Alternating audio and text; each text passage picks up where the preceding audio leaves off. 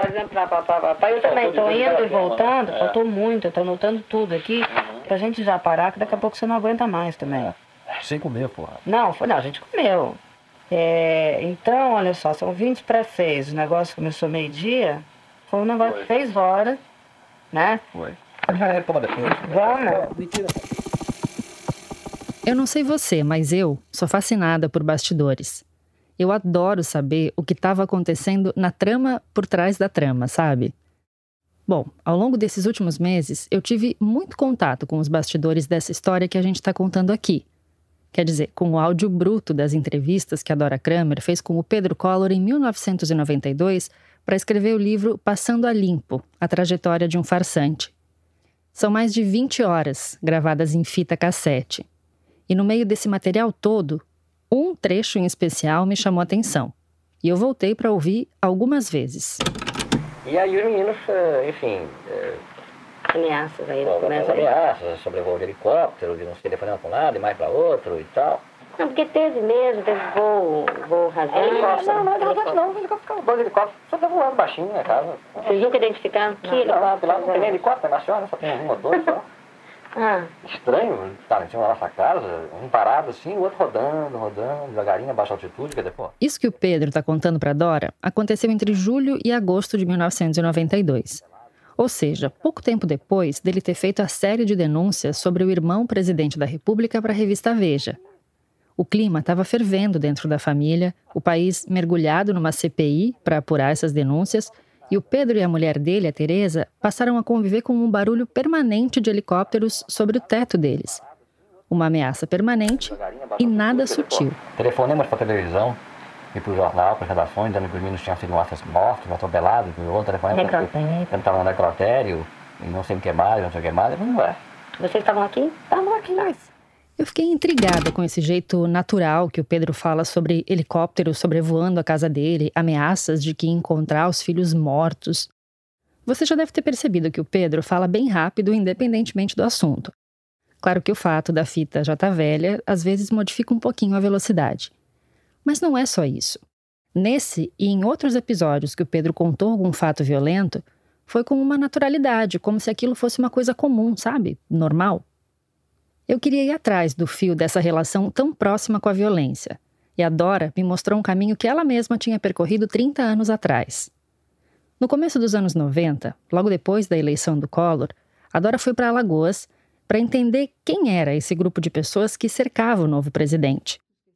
Em uma das viagens, ela foi até o sertão alagoano para conhecer uma cidadezinha chamada Canapi, que naquela época tinha 18 mil habitantes, quase na divisa com Pernambuco. Canapi tinha entrado no mapa da política nacional porque era a cidade natal da primeira-dama, Rosane Collor. E cheguei lá numa casa dessas que tem cadeira de tirinha de plástico. O cara recebeu a gente, ele não sabia do que se tratava, porque ninguém meio tinha ido lá. Para jogar a conversa fiada. E tinha uma 12, assim, encostada na Brasília dele. A 12, para você que não entendeu a risada de nervoso da Dora, é uma carabina de alto impacto usada para caça. Aí você imagina chegar na casa do pai da primeira-dama e ter uma arma assim, encostada no carro. Pois é. Tem uma outra história ótima que a Dora contou de quando ela foi visitar a Secretaria de Segurança de Alagoas. Menino, secretário de segurança, vou lembrar uma vez, eu estava indo na secretaria, Coronel Teodomiro, não sei das quantas, e esse homem insistindo de vir no meu carro, o senhor não tem seu carro? Não, mas eu vou no seu, me dá carona. Ah, bom. Aí lá dei carona pro homem, disse, Coronel Teodomiro, mas por quê? Eu é porque eu estou jurada de morte, então eu precisava vir no seu carro. Quer dizer, o secretário de segurança, jurado de morte, achou uma boa ideia se proteger pegando uma carona com a jornalista lá do Rio. Era cada coisa que acontecia, muito engraçado lembrar disso tudo, e eu não achava tão engraçado. Mas é bem isso, engraçado, assustador e interessante ao mesmo tempo. E é claro que a Dora quis entender melhor como funcionava essa lógica da violência em Alagoas. Porque eu adorava ficar metida com os coronéis, vendo aquela conversa. Nessas conversas, a Dora acabou ouvindo uma frase que, para ela, resume todo aquele universo. A frase era supostamente do Elísio Maia, um dos mais famosos coronéis de Alagoas. Tinha o coronel Elísio.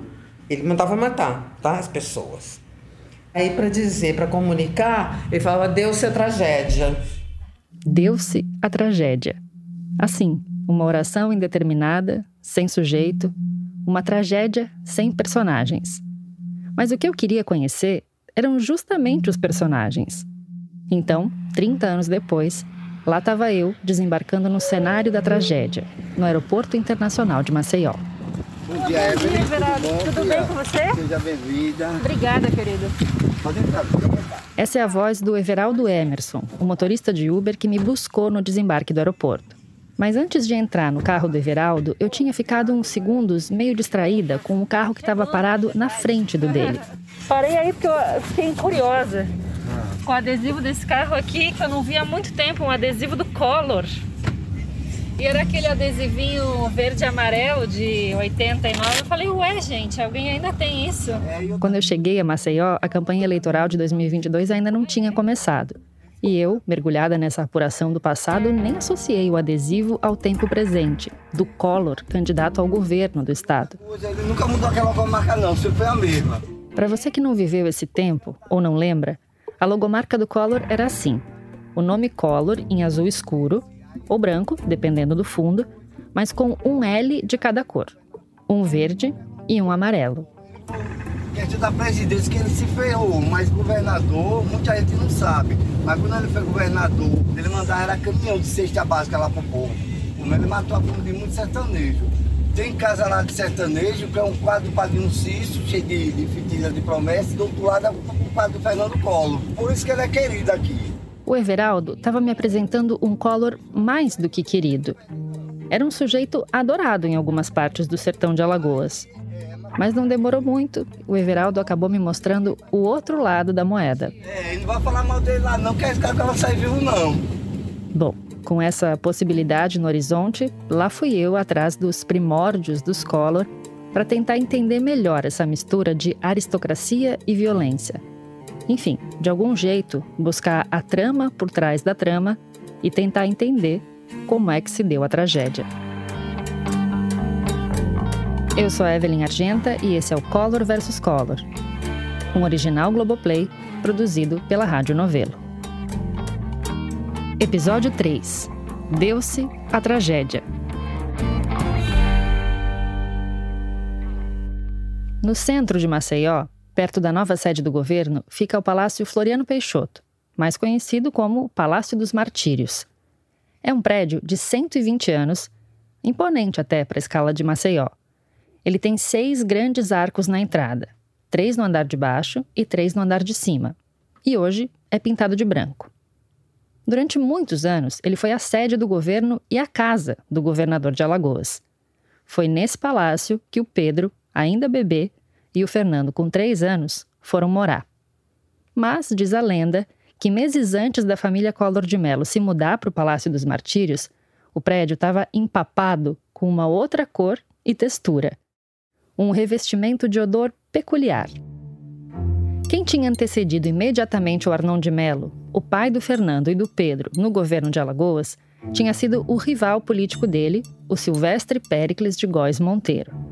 E ele tinha, claro, tentado emplacar um aliado, sucessor político nos martírios, o Campos Teixeira, que perdeu a eleição de 1950 para o Arnon. O Silvestre Péricles ficou pé da vida e ele quis deixar uma vingancinha para o desafeto que ia tomar o lugar dele no palácio. O que se diz é que o Silvestre teria mandado espalhar no presídio de Maceió o seguinte anúncio: cada preso que produzisse mais de um quilo de bosta, é, bosta, cocô mesmo, ia receber um indulto do governador. E o Silvestre teria recebido no palácio muitos quilos de fezes dos presidiários e mandado empapar todas as paredes do palácio onde a família Collor ia passar a morar dias depois. A história, que está no livro Notícias do Planalto, do Mário Sérgio Conte, e um tanto de outras publicações por aí, já foi desmentida algumas vezes. Uma delas pelo escritor e jornalista José Lins do Rego, que era amigo do Arnon de Mello. Mas o boato correu, tanto que o Lins do Rego foi pessoalmente até o palácio no dia da posse do Arnon para ver isso de perto. Ele escreveu que só encontrou um palácio velho, precisando de uma pequena reforma, de óleo nas dobradiças e nada além disso. Bom, a gente nunca conseguiu bater o martelo se a história da pátina de cocô realmente aconteceu. Mas a passagem de bastão de um palácio detonado não era a última provocação de uma rivalidade que tinha começado alguns anos antes. A campanha do Arnon de Mello para governador do estado de Alagoas em 1950 foi uma virada na história das eleições por lá. Foi a primeira campanha, por exemplo, a usar cartazes coloridos, que acabavam assim virando decoração na casa das pessoas. O Arnon também tinha criado um personagem de uma história em quadrinhos. Era um gibi colorido que contava as aventuras de um menino pobre da cidade alagoana de Rio Largo, na capital federal. Ele distribuiu brindes, fez comícios, que eram uma espécie de show. O exibicionismo do Arnon era até retratado nos jornais que cobriram a campanha de 1950. O Diário de Pernambuco contou assim uma viagem de campanha do Arnon para Maragogi. O candidato da coligação alagoana, Arnon de Mello, aparecia em diferentes poses, à glostorada maneira de Hollywood. Glostora é uma marca de brilhantina da época, tipo um gel de cabelo. Tá aí a referência aos cabelos dos astros de Hollywood. E segue. Quando por lá andou, o senhor Arnon de Mello distribuiu lápis, enxadas, livros escolares, pregadores de chaves, roupas e etc. Com a música de Asa Branca, apareceu em Maragogi a letra do Salvação de Alagoas, fartamente cantado. Eu não vou cantar, claro, mas a letra é assim. Quando olhei a terra ardente, tão ardente do sertão, me lembrei, ai, do sol tão quente e da falta de irrigação. Assim sendo, até quando queimarei as minhas mãos? Veio um dia de Deus humando, doutor Arnon é a salvação. O Arnon de Mello se apresentava como a salvação para uma Alagoas que queimava não só pela seca e falta de irrigação, mas por uma política talhada à pólvora. A bala era o que resolvia grande parte das disputas entre as oligarquias do Estado. A maior delas era a dos Góis Monteiro, a família do Silvestre Péricles, aquele da bosta no palácio. O Arnon era também visto como a salvação para tirar esse grupo do poder. Nas conversas para o livro, a Dora conversou com a Didil Alvim de Melo, prima de segundo grau do Arnon. A Didil conhecia a vida política dele muito de perto e contou para Dora a história da reunião das famílias inimigas do Silvestre Pericles tentando encontrar alguém que tivesse chance de vencer os Góis Monteiro. Era nata mesmo. E então fizeram uma, uma reunião e fizeram uma pesquisa para saber quem poderia combater o Silvestre, que vinha com o Campos Teixeira. Vinha com o Campos Teixeira porque o Teixeira era o candidato ao governo. Célia não tinha possibilidade eleitoral de voto no estado todo para combater o Silvestre. E que não agradou a posição, porque ele era um recém-chegado. Exatamente. Não tinha nem, nem muita arranhão na pele, porque não, não vivia diretamente aqui. Quase um forasteiro. Um forasteiro. Um cara diferente. Diferente. O Arnon não era exatamente um forasteiro. Como dizia na história em quadrinhos, ele tinha nascido na cidade de Rio Largo, mas a origem dele não era tão humilde. O Arnon era filho de um usineiro. Um usineiro decadente, ok, mas um usineiro. E ele pegou o último resto da herança do pai e, ainda muito jovem, se mudou para o Rio de Janeiro. Aliás, a história da partida dele para o Rio foi a história que ele repetiu em cada comício que ele fez ao longo da campanha para governador. Oxente, o discurso dele de campanha começava assim: menino pobre, 18 anos. Aí de Maceió para o Rio de Janeiro, minha mãe empregou não sei quantos 3 mil reais. 3 mil reais no bolso, costurou na bolsa. Era isso, ele tinha 18 anos naquela ocasião. Então ele sempre foi, ele se ligou a um grupo de intelectuais. Ele se ligou, ele nem foi debaixo de fundo, nem foi embora. Debaixo de? Ele foi de, de pequenininho, Ah, de tá. baixo, né? Ele foi pequeno. Os 3 mil réis costurados no bolso eram o símbolo do menino que sabia o valor do dinheiro e que tinha sido capaz de transformar aquele ponto de partida numa carreira de sucesso. Ele se formou em direito e se tornou um dos repórteres mais importantes dos jornais cariocas. E numa dessas, em 1932, ele foi escalado para ser repórter de guerra e acompanhar as tropas de São Paulo na Revolução Constitucionalista contra o governo Vargas. E quem estava na oposição do Vargas em 32 era um cara de quem você já ouviu falar, o Lindolfo Collor. O Lindolfo tinha sido ministro do Trabalho do Getúlio Vargas, mas virou oposição depois. E o Arnon, na sua versão repórter, foi até o Rio Grande do Sul para entrevistar o Lindolfo, que estava recebendo as tropas em casa. Só que o que despertou o interesse do Arnon não foi o ex-ministro do Vargas, foi a filha dele, a Leda Collor. E ela também gostou dele, especialmente por causa de uma característica muito marcante que ele tinha: a vaidade. O Arnon não andava desarrumado de jeito nenhum. Bom, o Arnon e a Leda começaram a namorar um tempo depois, mas a história de amor foi interrompida pela ditadura Vargas. Com o golpe do Estado Novo em 1937, o pai da Leda, o ex-ministro e atual opositor do governo, Lindolfo Collor, teve que partir para o exílio na Europa.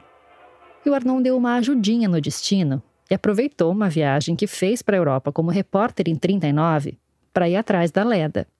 Mas no meio do caminho tinha a Dona Hermínia, a mãe da Leda, que todo mundo descreve como uma figura duríssima. E ela tentou travar os avanços do Arnon com uma pergunta na lata. Quanto você ganha quando viu o Arnon meio devagar? A mãe de Dona Leda, Dona Hermínia. Hermínia. Aí sabe da resposta dele? Ele sabia que a senhora tinha filhas para vender. Eu não sabia que a senhora tinha filha para vender. Foi o que o Arnon disse para Dona Hermínia quando ela perguntou quanto ele ganhava. Ela teve uma saca, ela quase morre. Quando E na época ele ainda era não tinha dinheiro. Não, não tinha ganhava só era associado. Entrão, Não era insinuante, bonito, charmoso. e inteligente. Era o que ele tem, ambicioso. O ambicioso Arnon de Mello se casou com a Leda Collor naquele mesmo ano, na Embaixada Brasileira em Portugal. Depois, voltaram para Maceió. O charme, a inteligência e a verve do Arnon chamaram a atenção dos círculos políticos de Alagoas, que apostaram no sucesso dele em uma nova carreira. O Pedro lembra de como ele ouvia essa história em casa. O Ismar dizia o seguinte, você tem que fazer uma na política, meu filho, você é um cara ótimo, entende do jeito todo, vai dar fé na política, o cacete, falava. Vai lá pra Lagoas e deixa comigo que eu, eu te elejo o que você quiser, o que você precisar, aquele jeitão, né? Pausa só para a gente entender quem era o padrinho que estava se oferecendo para eleger o Arnon no cargo que ele quisesse.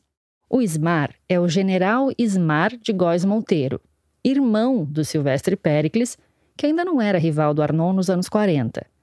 Isso porque o Ismar estava tentando trazer o Arnon para perto do grupo deles. E o Arnon ouviu aquela cantada várias vezes. Ele falou assim, agradecia, o velho encheu o saco assim, ô senhor general, na hora que eu dispor candidato a alguma coisa em Alagoas, para romper com essa oligarquia. Aí já tava, já com muita grana na mão. E tinha culhão pra cacete. Aí convidaram ele para poder disputar lá com, com o pessoal lá, pra tratar a oligarquia. Então, em 1949, já aliado ao grupo antagonista do Silvestre Péricles, o Arnon foi peitar a oligarquia do Estado. Uma oligarquia, que o Pedro fazia sempre questão de pontuar, era violenta pra caralho. Entendeu? Você falou de violência, que matava, não sei o quê. Ele tem dois episódios, quer dizer, pelo menos que eu sei, né? De violência. Por exemplo, a chacina de Mata Grande, Ele não tem nada com isso. ora, era o pessoal dele contra o pessoal de Silvestre. Péricles. Eu não conheço essa história. Mas ele não tem porra nenhuma com isso, porque eu tava violento de qualquer maneira, eles estavam violentos pra caralho. A chacina de Mata Grande ilustra muito bem como a violência política funcionava naquela época. Só para você se localizar geograficamente, Mata Grande fica do lado de Canapi, aquela cidade que a gente falou no começo do episódio. Lembra, na eleição de 1950, o adversário do Arnon era o Campos Teixeira. E o clima daquela eleição estava super tenso, já tinha alguns meses. O diretório da UDN já tinha até pedido apoio do Exército ao Tribunal Superior Eleitoral. Três dias antes da eleição, o Silvestre Péricles foi até Mata Grande para meter medo na oposição e autorizou o prefeito a passar fogo nos adversários.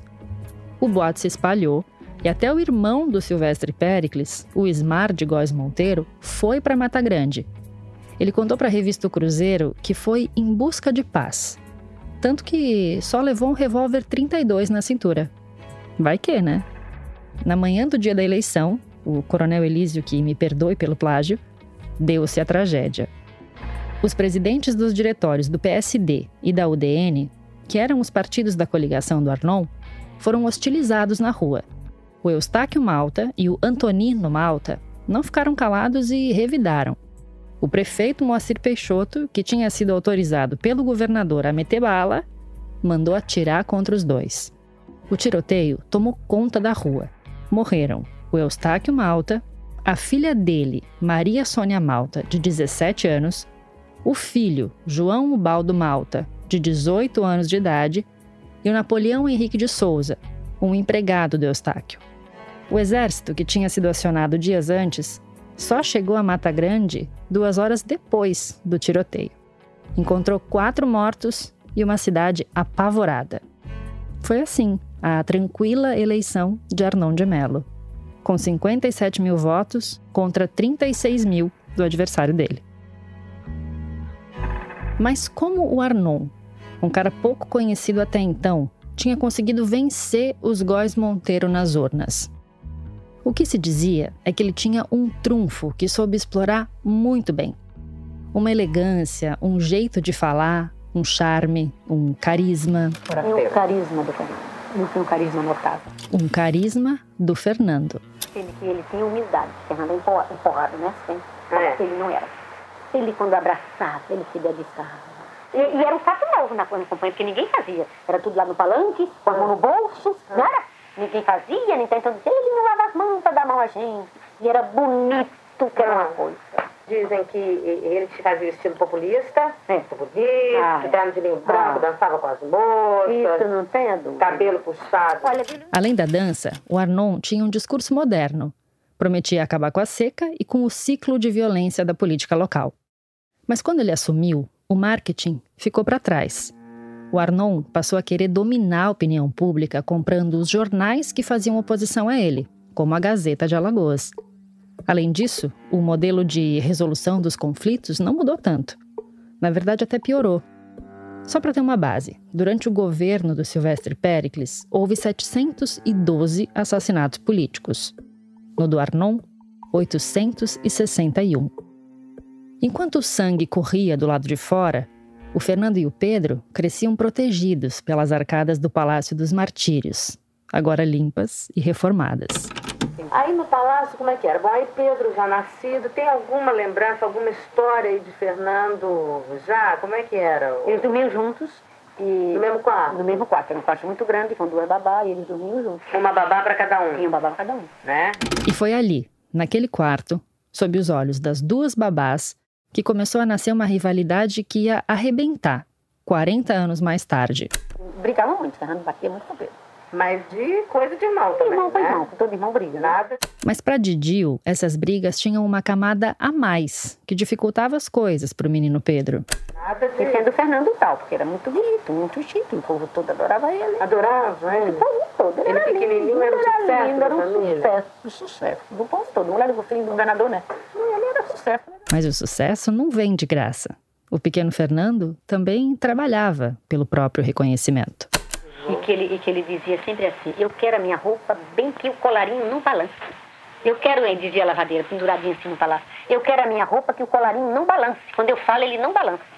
Tinha que ser bem dura, engomada, impecável para não balançar. E tinha um pente no bolso, sempre se penteava. No trás daqui dele tinha um pentinho desse tamanho aqui, assim. Que eu tenho uma irmã que gostava muito de mexer com ele, puxava assim.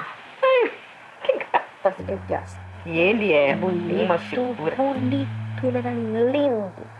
Mesmo pequenininho? Fernando era a criança mais linda, desde que nasceu. Lindo, lindo. Lindo, bonito, não lindo. Nem quando ele mudou o dente, ele conseguiu ficar com fica sem graça. Ele ah. ficou... Nem aí ele ficou. Ele era lindo.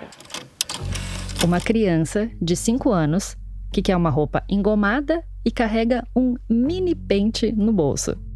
Não devia ser muito difícil para o Fernando ser paparicado por todo mundo, né? Além do pentinho sempre à mão e de ser filho do governador, ele era um dos filhos mais novos. A irmã, imediatamente mais velha, tinha seis anos a mais. Era a Ana Luísa Collor de Mello. Quando ela conversou com a Dora, em 92, a Ana Luísa tinha 48 anos. Ela lembrou de alguns casos exemplares da vaidade do Fernando. É, ela devia ter o quê? 5, 6 anos de ah, idade, né? E ele dizia sempre que então, ele ia nas missas todas e tal, né? Que nós íamos também, ah. missas que, que papai queria que a gente fosse, falar foi tudo, então a gente ia. Família religiosa. Muito, muito. Católica. Católica, apostólica romana. Hum. Então nós íamos tudo e o Fernando ficava só reparando na missa o cardeal. O cardeal é era o. Ele tinha fixação por meia vermelha aí? Meia vermelha, roupa vermelha, aquela cruz aqui nova, assim, sabe? Hum. Negócio, ele achava lindíssimo. Então ele queria porque queria ser cardeal por causa da cor da roupa. E ele até que idade ele manifestou esse desejo de ser ah, cardeal? Dos 5 até os 7, 8, aí. Sei, mas o primeiro desejo que você lembra dele de querer ser alguma coisa na ah, vida é cidade. era ser cardeal. É, exatamente. Ouvindo essas histórias, eu fico imaginando o que era ser o irmão mais novo do Fernando Collor, o menino bonito. Quer dizer, bonito não, lindo. Sucesso nos salões e nas basílicas de Maceió. O pequeno cardeal das meias vermelhas. Mas o Pedro tinha um trunfo que podia compensar tudo isso. É verdade que você era o preferido da sua mãe, o céu preferido? Da mamãe sim, da mamãe sim. Como é que era isso? Lembra alguma coisa? Ela era muito luterana, ela era muito distante. Ela Como não é manifestava, ele não manifestava nada. E como você sabe que não foi Porque ele Dio contava, porque a Luísa contava, o irmão dela contava. Contava o quê, assim? Contava já mais adulto, que ela gostava mais do caçulinha, o cacete. E como é que era essa, essa, esse comportamento luterano dela? Porra, educação rigidíssima, a mesa, a postura. Ela foi rígida, de uma educação rígida. Sei. Demais. A rigidez da Dona Leda é quase um consenso para quem era próximo da família. O Mário Sérgio Conte, no Notícias do Planalto, narra o clima da família Collor e os efeitos disso sobre o Fernando. A linha dura era comandada pela Dona Leda e pela mãe dela, a Dona Hermínia. Os almoços de domingo eram um capítulo à parte. Todos na mesa eram servidos à francesa por garçons de luvas brancas. E ai de quem não tivesse arrumado. Quando ela conversou com Ana Luísa, a Dora quis entender, sob a perspectiva da filha, como é que era viver nesse clima. A mamãe, a mamãe não, é, não é que seja uma pessoa autoritária. A mamãe é uma, uma pessoa gaúcha, né, que tem esse filado gaúcho. É, é um lado assim, germânico, muito, muito, muito festa, muito, muito honrada, muito digna, entendeu como é que é? Então, é, o que ela fazia é o seguinte, por exemplo, é, sentar na mesa sem camisa. Ela não, não admitia isso, entendeu? Porque a mamãe era muito discreta nas coisas dela, muito. Muito é, é, eu, eu nunca vi mamãe escovar dente, tá? porque ela entrava no, no banheiro dela, o banheiro dela tinha tudo, né? Então, os armários, ela já saía pronta de lá. Entendeu? Então ela ia pro banheiro, fazia toda a higiene dela, já saía com um de vinho, não sei mais o que e tal. Você tá? nunca viu sua mãe escovar dente, nossa. Nada, nada, nada. E se já era difícil para os meninos se sentirem íntimos da mãe na infância, depois da idade escolar a coisa ficou ainda pior. Porque a Leda e o Arnon decidiram mandar os dois caçulas para um colégio interno no Rio de Janeiro. Por que colégio interno?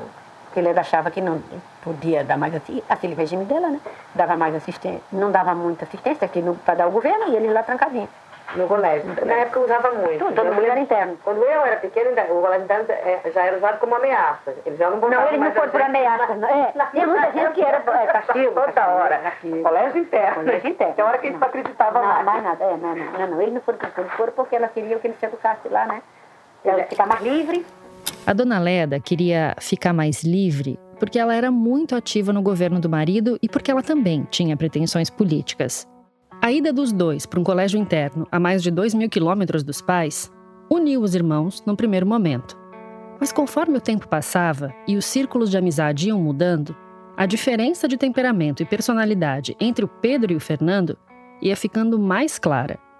E a persona do adolescente Fernando ia ganhando forma com a ajuda de um espelho bem importante: o pai. Meninos lá no Rio, aí que me interessa. Primeiro São Vicente, aí que o Pedro não lembra direito, né? Hum. Ele, ele diz assim, tá, a gente ficava muito junto, brincava, Ana Luísa hum. lembra que ele destruiu muitas plantas de Dona Leda, é. dava um bolada nas pessoas. É, eles eram muito unidos, eles eram unidos. Onde você via um, via outro. Eles brincavam os dois, sempre eram os dois. Agora Fernando sempre tinha aquele.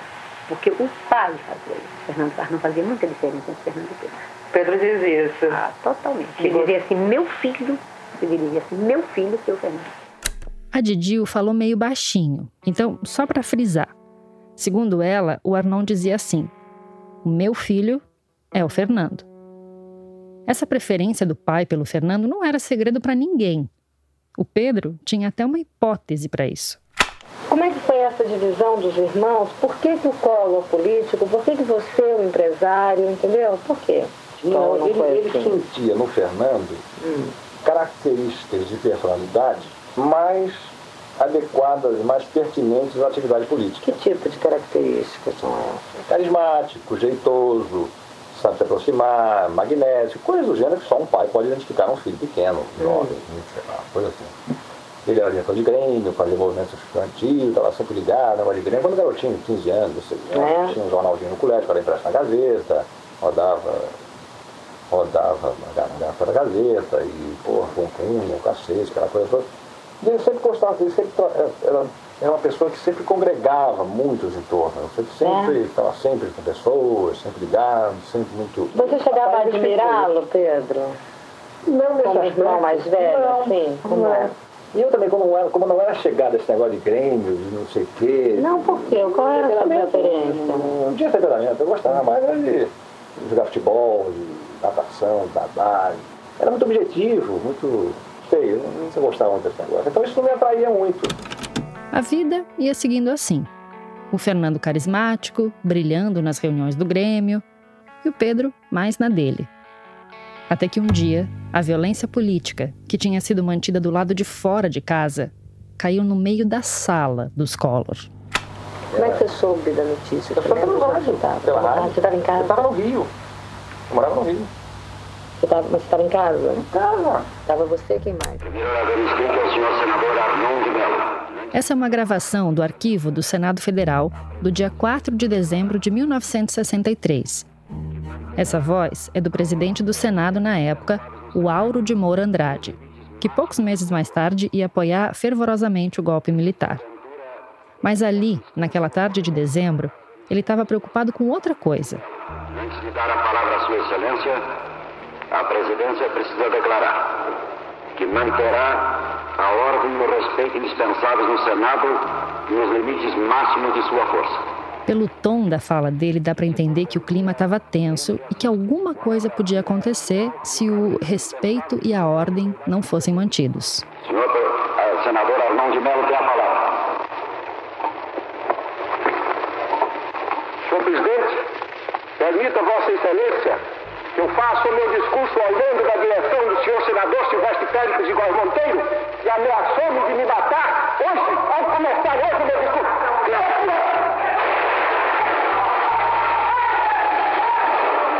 Os guardas retirem do plenário o senhor senador Silvestre Péricles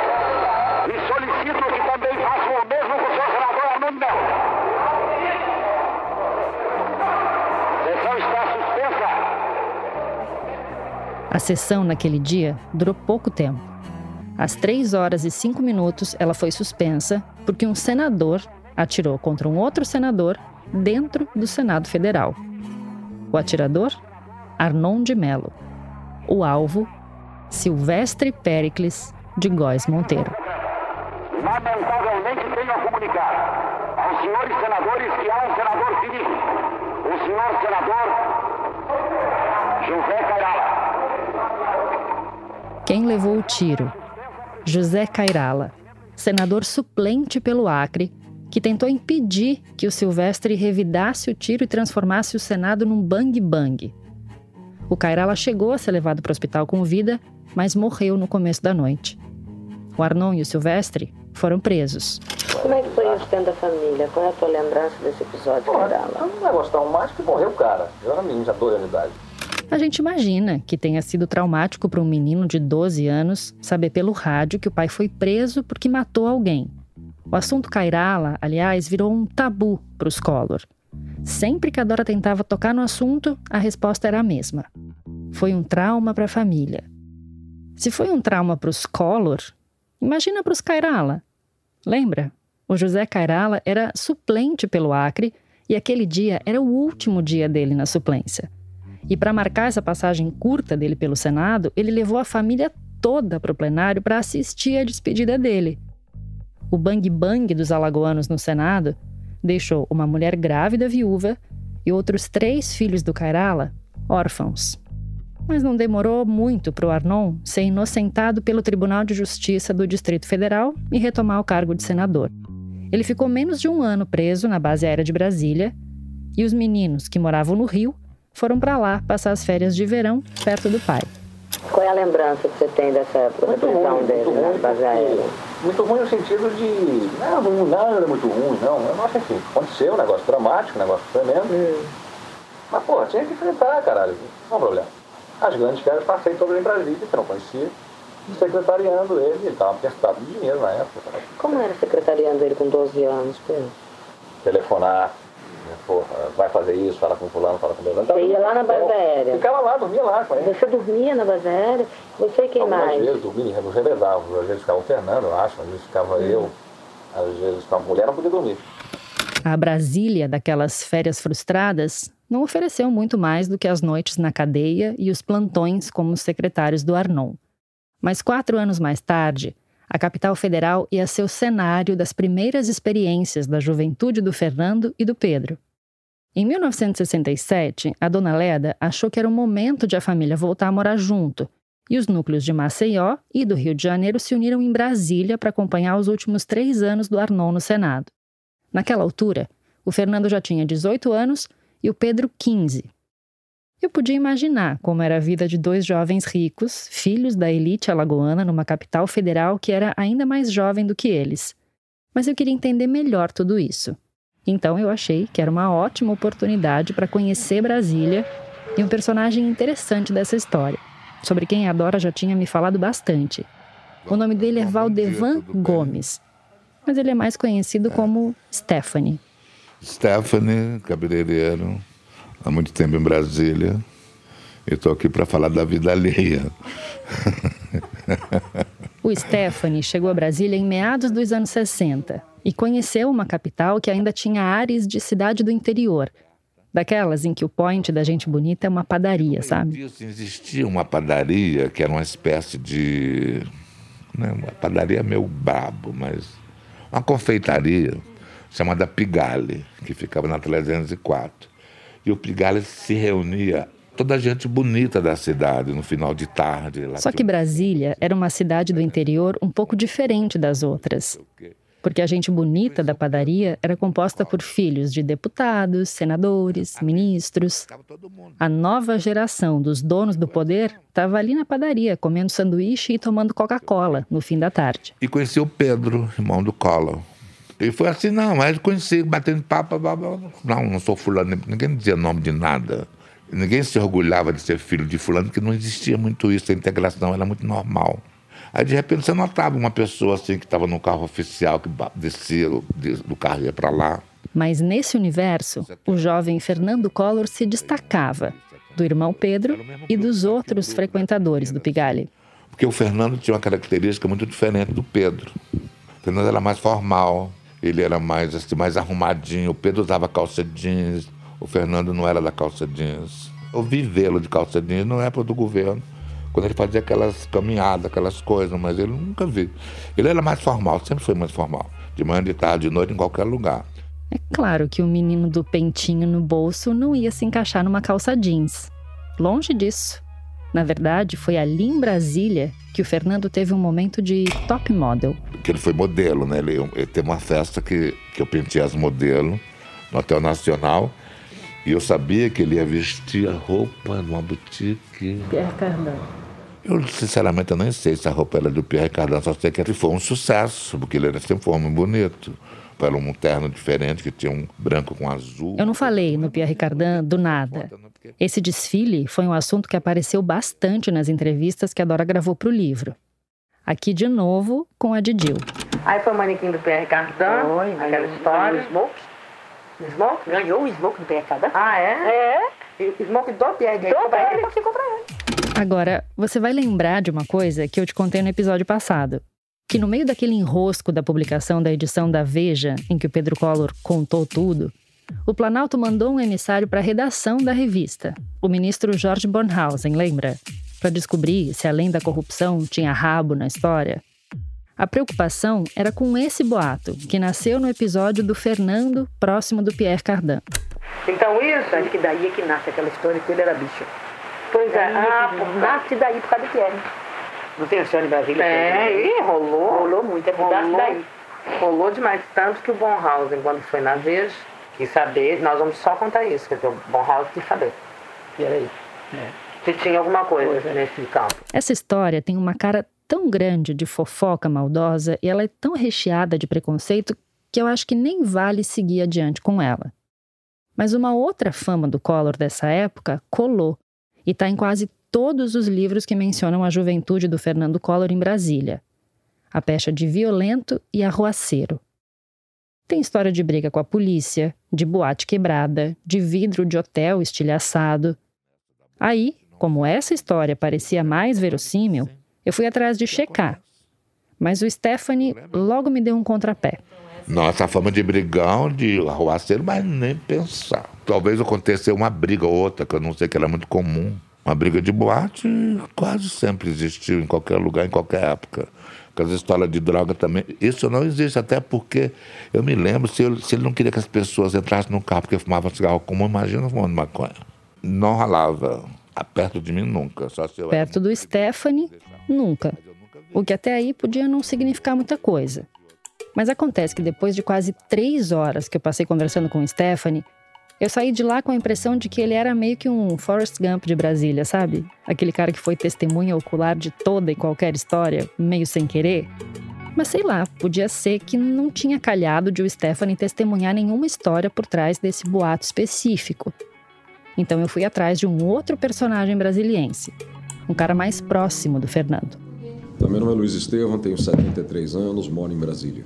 Sim, esse Luiz Estevam que você está pensando. Tive bastante sucesso como empresário até acontecer uh, o episódio do TRT de São Paulo, motivo pelo qual fui condenado e preso.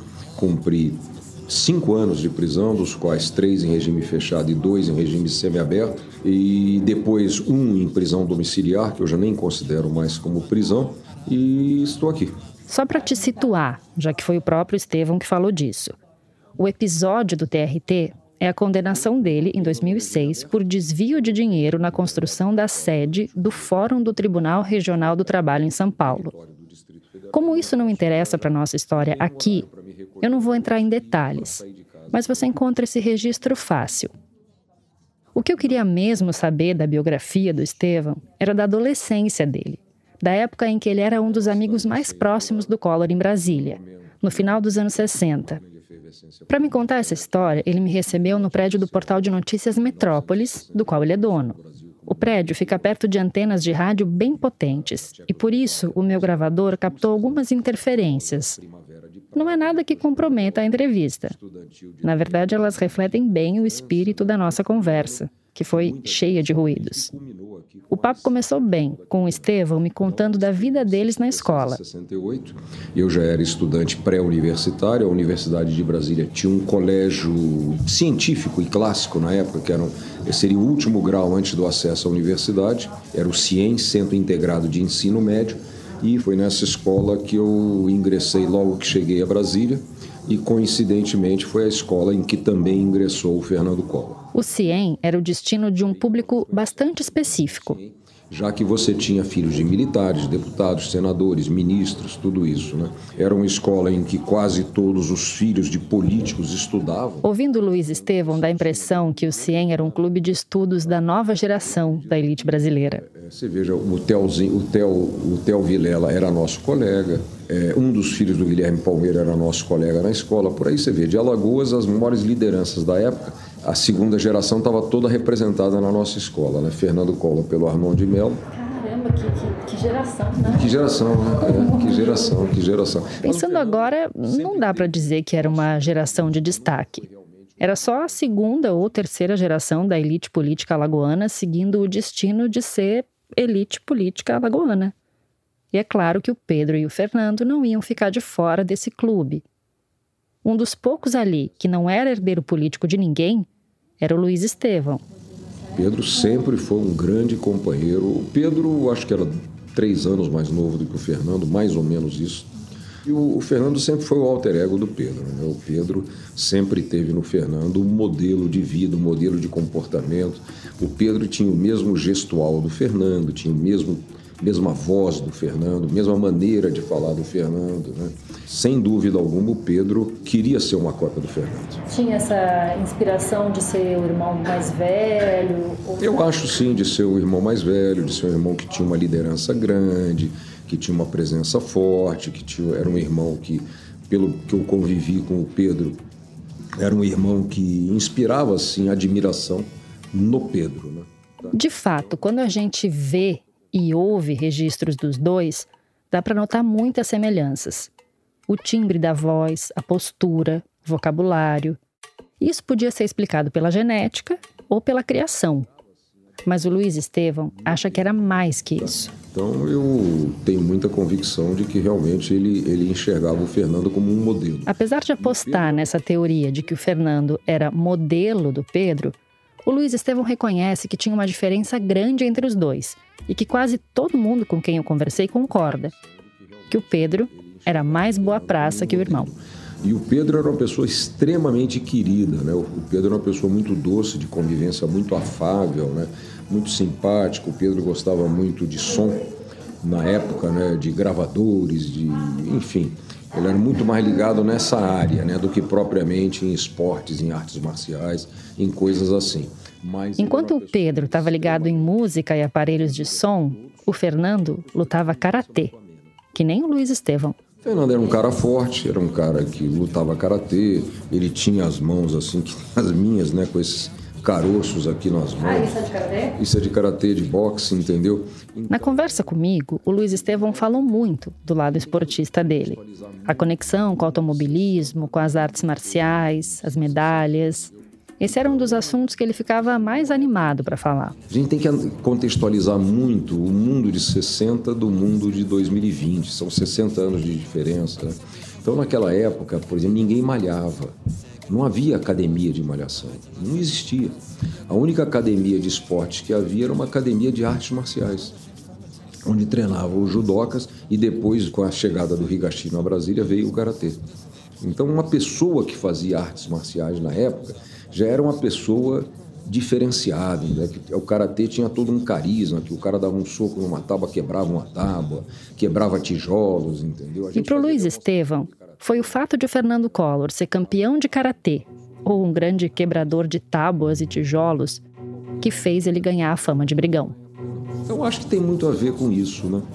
Essa imagem, mas ela não se sustenta em fatos reais. Eu não me lembro do Fernando envolvido, pode ter se envolvido em uma ou duas brigas ao longo da, o que é normal, né? Mas eu não me lembro de jeito nenhum desse dessa dessa característica de violência ou de arruaça, menos ainda, Fernando. Fernando nunca foi um arruaceiro.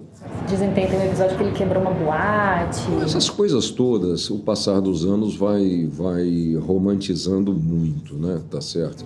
Aliás, qualquer briga numa boate, alguma coisa vai quebrar. Qualquer briga num bar, alguma coisa vai quebrar, entendeu? Então, não, não, não tem muita consistência, não. Comparando as histórias que eu ouvia do Stephanie e do Luiz Estevão com as que eu tinha escutado nas fitas da Dora, dá a impressão de que a relação entre o Fernando e o Pedro tinha duas narrativas: uma pública e outra para consumo interno. Dentro de casa, o suposto temperamento violento do Fernando aflorava com mais facilidade. E o Pedro tinha que lidar com o ônus de ter um irmão campeão de karatê. A Dora perguntou para Didil sobre uma briga emblemática dos dois que ela tinha ouvido do Pedro. Portanto, outro episódio que marcou foi quando ele estava em Brasília. Uma vez ele pediu para Fernando abaixar o som. O som. Ela deu uma surra. Foi? Mas foi assim mesmo, sem mais nem menos, porque ele lembra que foi assim, ele sem foi, mais nem menos. Sem mais nem menos, e ele deu tanto que levou em cima defender, não é isso? Ele fugiu de casa, o Fernando veio bater em Três dias. E apareceu com a cabeça raspada em casa, em Brasília. Foi isso mesmo. Aí eu disse pro Pedro, você tá muito santo nessa história. Tem certeza que foi só pedir abaixar Foi, foi, foi. Levinha estava presente? Ele estava nervoso, parece que a namorada tinha acabado o namoro com ele, o negócio não deixa. A sensação é que à medida que os dois iam ficando maiores, as tensões entre eles também iam ganhando uma outra dimensão. Nessa altura, o Fernando e o Pedro estavam morando praticamente sozinhos no apartamento de Brasília. O senador Arnon vivia viajando entre Alagoas e o Rio de Janeiro, que era para onde Dona Leda e Ana Luísa tinham voltado a morar. E ter dois adolescentes sozinhos, gerindo um apartamento, pode criar um clima meio de selvageria perigando se instalar. E no mundo selvagem, o mais fraco, ou mais novo, via de regra, é o que sofre mais, ou o que come menos. Quando a mamãe estava lá, a mamãe estava lá, administrava a casa, comida, comprar comida, agora, tá bom. É, um certo tempo era secretário do papai que fazia isso e tal, e depois o Fernando administrava as coisas, recebia o cheque e tal, essa coisa toda, pro cara, para poder pagar comida, pagar isso, pagar ah, gasolina, não sei o que, aquela coisa toda. E eu não, foram 50 nem, nem, nem, nem, nem 60 vezes que eu cheguei em casa, não tinha nada para comer, porque ele pegava a grana e gastava. É, parece que naquela época já não era uma boa ideia deixar o dinheiro na mão do Fernando Collor, né? Então não tinha gasolina direito, não pagava as contas, não tinha comida, dava festa, não tinha de gente. Gastava em quê? Bebia, gastava com ele, sei lá com o que, ele gastava, não sei. Dava festa, você tinha chegado, cadê presunto? Não tem presunto. Ah, acabou a carne. Não sei mais porque o Fernando não deu dinheiro. Pô, não devo falar com ele, nunca, nunca vi ele raramente, né? Porque faria de um lado até pro outro. Ele sabia gastar pra caralho. Agora, tá. como ganhar, não sabia fazer nada pra ganhar. Sabia gastar pra caralho, mas não sabia como ganhar. O Fernando aparecia de vez em quando com algum bem valioso que ninguém sabia direito de onde tinha vindo o dinheiro para comprar. E aí ele ganhou um apelido na família. Apareceu ali o Puma, né? Aqui, de novo, a Ana Luísa, lembrando do espanto quando o irmão apareceu com um carrão. Mais uma aquisição misteriosa. E Rei Midas, como bom apelido, não tem muito lastro de coerência, né? Mas claro que esse cara bonito, de terno alinhado e dirigindo um puma misterioso ia ter uma vida amorosa atribulada. E foi por causa do pai de uma das namoradas, que era um figurão de Brasília, que o Fernando precisou arranjar o um emprego. O pai dela era chefe do gabinete vindo com a Silva, se não me engano. O pai dizia assim, porque nada, vai namorar minha filha, tem que ter terno, gravata e trabalhar. A Ana Luísa lembra do irmão vivendo essa fase de adolescente apaixonado falava no telefone com ela até tantas horas da noite, não pode crer. Aí quando foi ele arranjou um trabalho na Multipli, entendeu? Ela foi quando ele foi vender ações, quando ele foi vender ações. E ele botou terno, gravata, então ele foi lá no palácio e falou pro Olha, eu não entendo muito de mercado de ações, mas eu tenho a impressão que precisa de um mínimo de conhecimento para trabalhar com isso. O que não era o caso do Fernando, saindo da adolescência. Começa a trabalhar com ações, aí você não entendia nada nenhuma, e fazia uma pose violentas ações do mercado. Não posso revelar, minha é, A gente não acreditava, né? Agora estão doidos, estão malucos. Teu pai disse que isso é um jogo de. Quem, quem tem informação privilegiada, se bem, isso aí não vale nada. É, papai sempre, sempre contou muito isso, entendeu? Ah. Depois ele, eu vou aplicar na bolsa, pai, cuidado com a bolsa. Olha, veja o crack da bolsa, 1930, lá, nós, nos Estados Unidos, não sei e tal. Mas o Pedro lembra que já naquela época o irmão tinha um atributo útil para o trabalho que ele arrumou: a lábia. O Fernando sempre gostou de ser dogmático. Então, porra, ele chegava e dizia o seguinte: olha, tem aqui umas ações maravilhosas. Aí o pessoal dizia, mas nada, como assim? Como é que é? Isso aí é. Sabe é? Isso é um segredo profissional. Não sei explicar. Ele gosta que a pessoa aceite como dogma. E vendia ação pra cacete, de investimento. Ganhou dinheiro, moleque, não, assim. Não, nada, né? Vendia, vendia assim pros amigos, para os amigos, ia lá, e foram bonito, ouro, ouro. Só lembrando para você que, embora o fracasso no mercado de ações seja fato, a interpretação das qualidades do Fernando é totalmente do Pedro, tá? Mas o Arnon também não gostava desse papo de ações. Além de achar que o mercado era um jogo que não valia nada, ele tinha outros planos para o filho preferido, Queria que o Fernando seguisse os passos dele. O primeiro passo era uma experiência no jornalismo. E lá foi o Fernando ocupar uma vaga de repórter no Jornal do Brasil, no maior estilo processo seletivo por QI. Quem indica? Justiça seja feita, o Arnon descolou um cargo na imprensa também para o Pedro, no Estadão. Mas não demorou muito para o pai achar que era hora de o Fernando assumir um dos maiores legados dele, a organização Arnon de Mello, que ele tinha transformado no maior grupo de comunicação de Alagoas. Em 1971, aos 22 anos, e com esse talento de administrador que você acabou de conhecer, o Fernando partiu para Alagoas para administrar a empresa da família. Naquela altura, a organização Arnon de Mello já era dona de uma gráfica, uma rádio e um jornal, a Gazeta de Alagoas. Aí vai o Fernando falar. Aí teu pai chama, porque ele, por ser o da vez, o mais é velho e tal. Claro, por causa disso. Claro, claro, claro. O Fernando é o da vez porque ele até tinha um irmão mais velho, o Leopoldo, só que o Leopoldo nunca teve interesse nenhum em comandar a Gazeta e nem morar em Alagoas. Assim, a Ledinha e a própria Ana Luísa eram mais velhas que o Fernando. Mas naquele contexto machista, elas não eram nem consideradas como opção. Só que o Fernando era mais do que o da vez.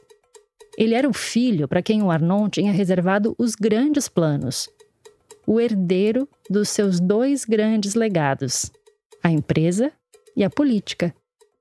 O Fernando era o escolhido. E para o Pedro, só coube assistir a nomeação do irmão. Foi o Fernando, embora não, não desse muita bola para o negócio também, desse bola apenas para ele próprio e para o que ele queria fazer, o velho via ele a perspectiva de ser o sucessor político dele. Ele achava que mulher era para casar e acabou. Casar, e tinha que ter o homem para cuidar das coisas da família. Mas o que ele queria, no fundo, no fundo, é que houvesse um filho que tivesse a capacidade, ou tivesse a característica básica, as características básicas para sucedê-lo politicamente. Claro. Ele viu isso no Fernando, por isso estava mole para ele. A política nem era, a princípio, um desejo do Fernando, mas era uma coisa natural. Lembra da conversa que eu tive com o Luiz Estevão sobre a geração dos filhos de políticos? É isso. Até podia passar por desejo ou vocação, mas era a escolha mais óbvia. Estava dado. Foi mais ou menos isso que ele argumentou quando eu voltei ao assunto. É, existe uma questão, por exemplo, quantos jornalistas aqui do Metrópole são filhos de jornalistas? Né? Quantos advogados são filhos de advogados? Então a tendência é natural. Você nasce, num, você cresce numa família, né? Em que a, a, cultura da família é toda voltada numa determinada direção. Ninguém não precisa forçar. A pessoa está naquele ambiente, ela, ela acaba. Não sei se você é filho de jornalista ou não. Não, tá certo. Meu pai é mecânico e meu pai é é. Não sei se o Luiz Estevão ficou meio frustrado com o fato de a minha trajetória não servir para reforçar a tese dele. Mas foi mais ou menos nessa altura da entrevista, quando eu estava tentando entender as diferenças entre os irmãos, que a conversa ganhou um tom mais tenso. Por que você acha que o Pedro não desenvolveu esse desejo ou talvez não foi incentivado? Que o Armand fez uma escolha entendendo que o Fernando tinha mais talento para política do que o Pedro? Acredito nisso não. O Pedro era muito querido, sabe? Então não acredito nisso não. Mas aí você tem aquelas questões de personalidade também. Não sei se o Pedro era uma personalidade muito voltada para isso. Não acredito não. Acho que a personalidade do Pedro era uma personalidade muito menos voltada para o exercício de uma liderança política. O Pedro não, não tinha a característica de liderança. O Fernando tinha. Ele tinha aquele comportamento né, das pessoas que conduzem, correto? O Pedro tinha o comportamento das pessoas que são conduzidas, é diferente. Pedro tinha o comportamento dos conduzidos. Só que na treta que desembocou no impeachment do Fernando Collor, quem assumiu as rédeas da situação foi ele, né? Quais as circunstâncias que levaram o Pedro a ser imbuído dessa vontade de destruir o Fernando, aí eu deixo para você. Você não faz ideia do que possa ter acontecido? Não, eu, eu tenho minhas ideias, mas eu não vou expor porque são, são especulações. E eu vou falar com você sobre fatos, né? Sobre especulações eu não vou falar. Mas eu insisti um pouco, jogando um verde para ver se eu conseguia colher maduro, sabe? Eu começo a pensar que o Pedro talvez tivesse alguma inveja do Fernando, algum ciúme do Fernando. Veja bem, isso é uma pergunta muito interessante. E você tem que lembrar o seguinte: todos os grandes ódios só existem entre pessoas que se gostaram muito. Dois irmãos muito próximos que, com o tempo, passam a se odiar. Aí eu lembrei de um trecho da conversa da Didil com a Dora, em que ela fala do quanto o amor era um artigo raro naquela casa. Isso tem uma explicação, sabe, dessa relação sempre conflituosa? Eu, a explicação que ele deu, que eu sinto que é vendo família, assim, tudo isso foi falta de amor.